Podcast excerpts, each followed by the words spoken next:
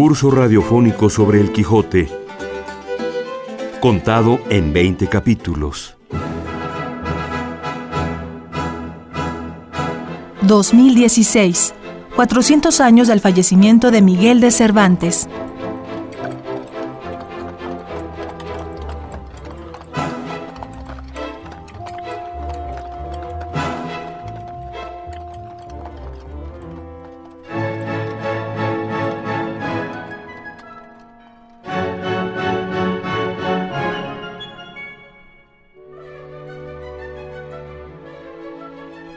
Capítulo 2 que trata sobre el escrutinio de la biblioteca de Don Quijote.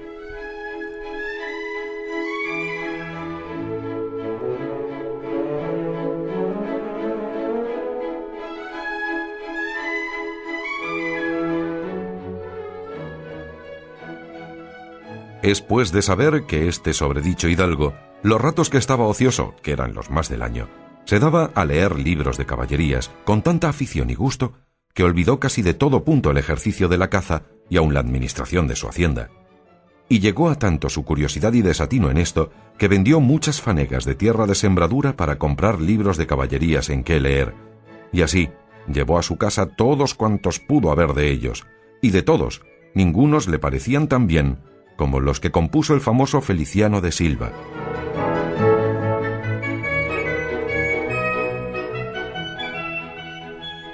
En el capítulo primero de El Quijote, Cervantes nos presenta a nuestro personaje y nos muestra qué tipo de lector tenemos. Un adorador de los libros de caballería que de tanto leer se le secó el cerebro.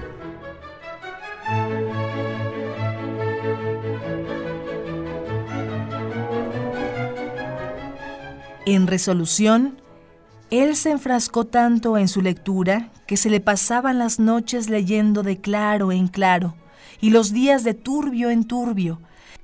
Y así, del poco dormir y del mucho leer, se le secó el cerebro de manera que vino a perder el juicio.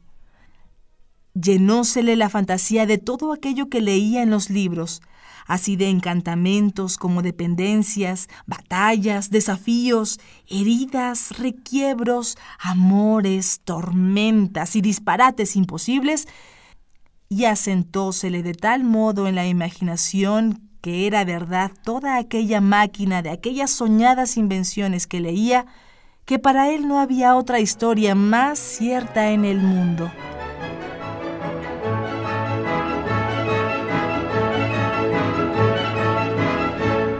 En este segundo capítulo queremos hablarles, llevarles a ustedes, sobre cómo el cura y el barbero, amigos de Don Quijote, revisan y censuran su biblioteca. En un acto aparentemente inofensivo, incluso amistoso, realmente nos desvela la censura inquisitorial que se vive en esa época. En 1605, año en que se publica por primera vez el Quijote, el rey era quien autorizaba personalmente la publicación de todo libro apoyado en censores que cuidaban de ver si no había en estos nada contra la fe católica o la monarquía o las buenas costumbres. Recordemos la Santa Inquisición. No olvidemos que esta escena se desarrolla después de que Don Quijote regresa apaleado en su segunda salida, ya armado caballero. Aunque el cura propone que algunos libros sean salvados de la hoguera, su ama de llaves y su sobrina proponen mandar todos al fuego. Entre algunos de los volúmenes que se mencionan, para salvarlos o mandarlos a la hoguera, está la Galatea del propio Cervantes. Lo importante en este diálogo, nos refuerza nuestra profesora Margit Frank, son las alusiones literarias muy divertidas y sutiles que se manejan. Escuchemos a la doctora Margit Frank y el texto de El Quijote.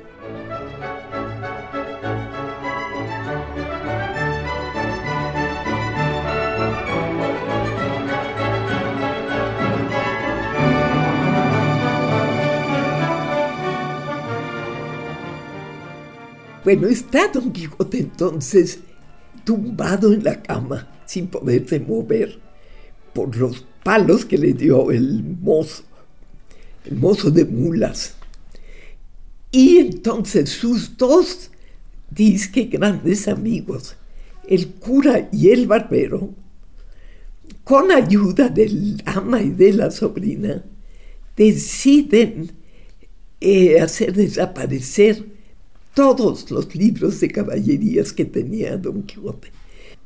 Él tenía todos los libros de caballerías que habían aparecido, que eran unos tomotes grandotes, pesados. Y pues, ¿qué hacen? El cura va tomando uno, o el barbero toma uno, y dice lo que, el título. El cura hace un comentario sobre ese libro porque bien los conocía y se lo pasan al ama, la que lo echa en el corral, donde lo van a, que van a quemarlos todos en una gran hoguera. Ese capítulo entonces va viendo los distintos libros que tenía una parte de la biblioteca, gran biblioteca de Don Quijote.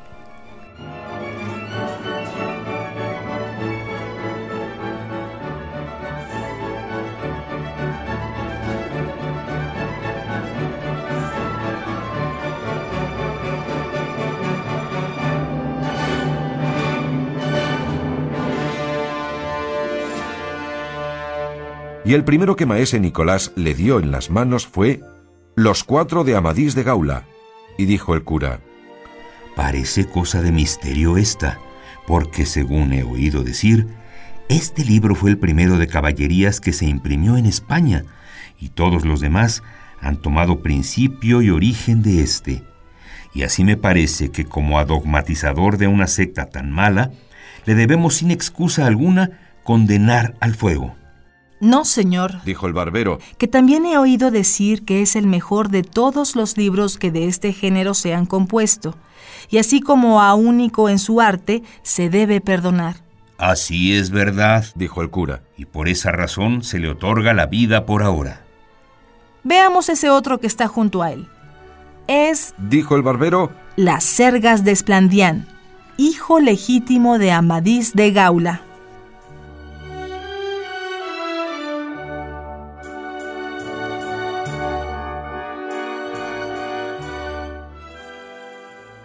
Interesante por todos los comentarios que hace el cura, que probablemente ahí, en ese momento, es un poco portavoz de Cervantes mismo.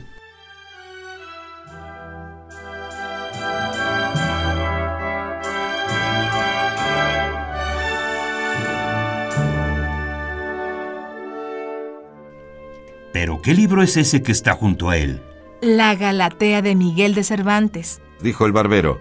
Muchos años ha que es grande amigo mío ese Cervantes, y sé que es más versado en desdichas que en versos. Su libro tiene algo de buena invención, propone algo y no concluye nada. Es menester esperar la segunda parte que promete. Quizá con la enmienda alcanzará del todo la misericordia que ahora se le niega. Y entre tanto que esto se ve, tenedle recluso en vuestra posada, señor compadre. ¡Que me place! respondió el barbero. Y aquí vienen tres todos juntos. La araucana de don Alonso de Ercilla, la austriada de don Juan Rufo, jurado de Córdoba, y el Montserrat de Cristóbal de Virúes, poeta valenciano. Todos estos tres libros, dijo el cura, son los mejores que en verso heroico, en lengua castellana, están escritos, y pueden competir con los más famosos de Italia, Guárdense como las más ricas prendas de poesía que tiene España. Cansóse el cura de ver más libros, y así, a carga cerrada, quiso que todos los demás se quemasen, pero ya tenía abierto uno el barbero que se llamaba Las lágrimas de Angélica. ¿Lloráralas yo? dijo el cura en oyendo el nombre, si tal libro hubiera mandado quemar, porque su autor fue uno de los famosos poetas del mundo, no solo de España, y fue felicísimo en la traducción de algunas fábulas de Ovidio.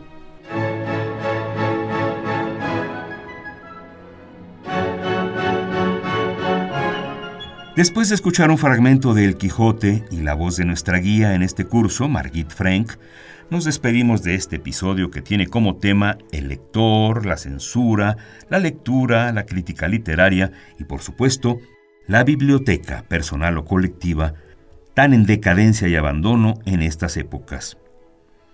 No se nos olvida una frase de Alberto Manguel, experto en estos temas, sobre la idea de una biblioteca ideal. Él dice que una biblioteca ideal debe tener un letrero que diga, en esta biblioteca eres libre de leer lo que quieras. Los esperamos mañana para continuar llenando nuestra currícula y acumulando créditos en este curso radiofónico sobre el Quijote.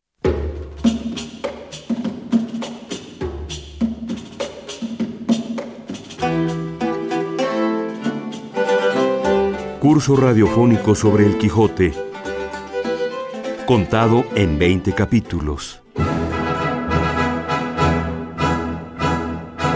2016, 400 años del fallecimiento de Miguel de Cervantes.